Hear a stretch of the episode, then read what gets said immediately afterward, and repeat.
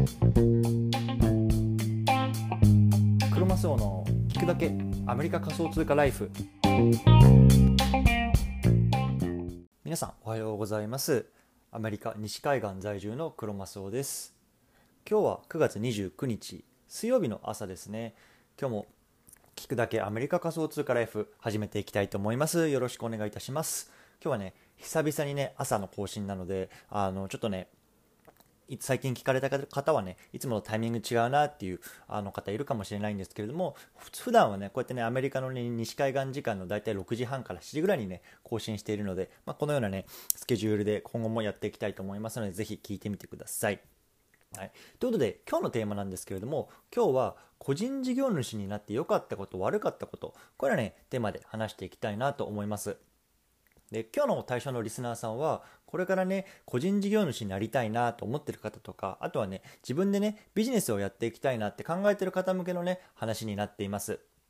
で僕自身ねあの10月から一応ねアメリカで個人事業主にに、まあ、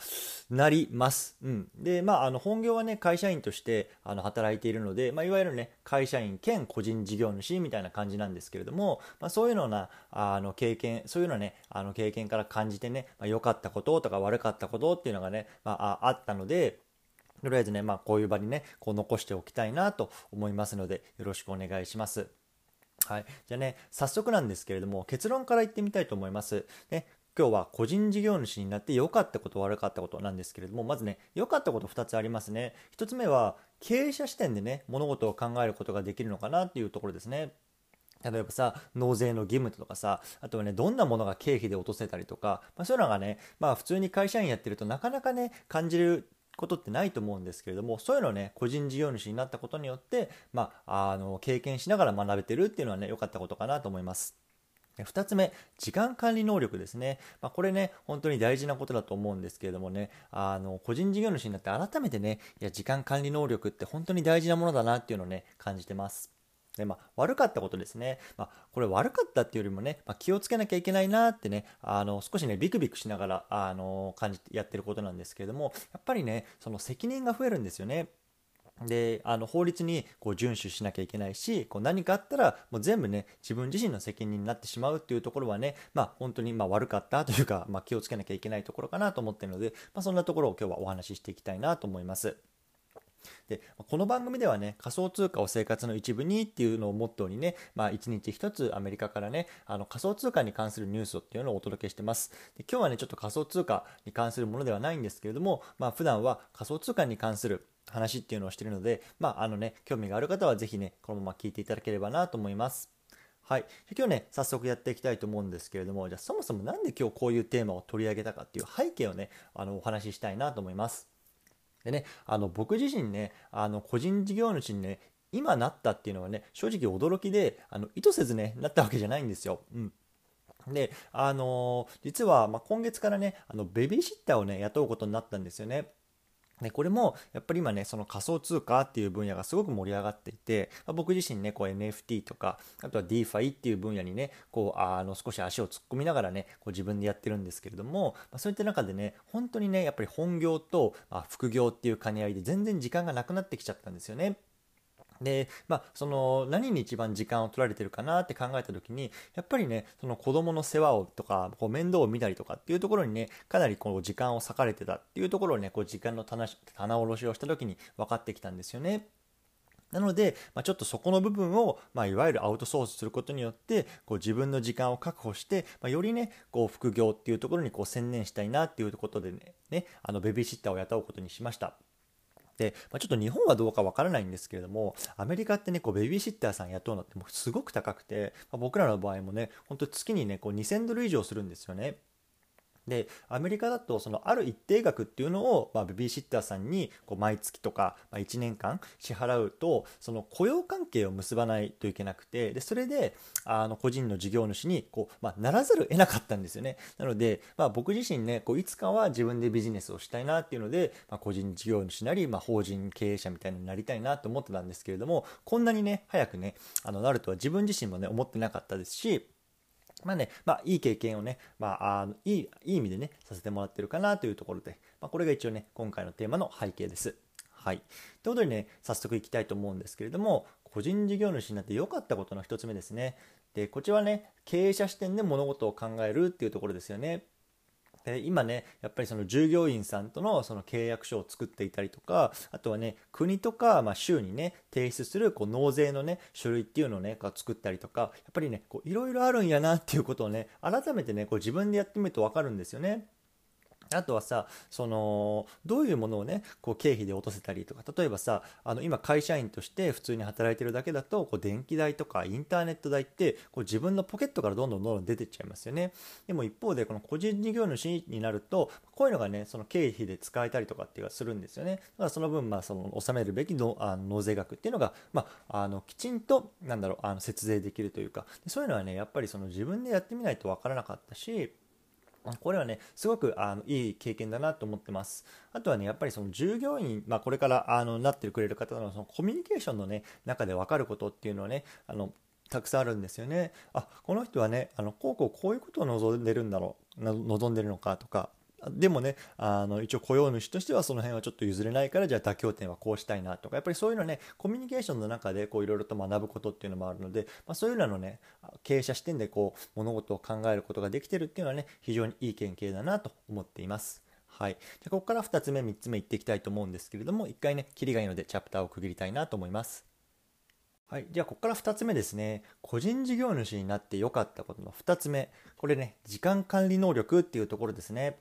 でこれね別に個人事業主じゃなくても、まあ、あの普通に会社員やってても大切なことだとは思うんですけれどもやっぱりねすごいやることが多すぎるんですよね。例えばさあやっぱり1日24時間あるとさその少しさやっぱりちょっと気抜いてさダラダラしちゃうなみたいな時間があってったし、まあ、あっていいと思うんですよねもちろん人間なので。でもねやっぱりこう今振り返るとそれってすごくあのやってる時間が長かったなって自分でも思うんですよね。例えばさ、まあ、漫画読んじゃったりさあの YouTube 見ちゃったりとかしてたと思うんですけれどもやっぱりね今ねその個人事業主になって立ち上げたばっかりだと、まあ、それやってると本当時間がないんですよね。なので、いかにね、こう効率的にこう時間を使って、まあ、あの物事をね、さばけるかっていうところをね、まあ、あのやっぱりこうこういう経営者みたいな感じの視点になると、まあ、すごくね、あの生きてくるかなと思うんですよね。うんそれってその今やってることだけじゃなくてその本業とかの方でもやっぱり生きてきてで本当にねこれ自分がやるべき仕事なのかどうかとかその自分が今その抱えてる仕事の中で最もねこのプライオリティの高いものはどれなんだみたいなところがねこうやっぱ瞬時にねこう頭の中で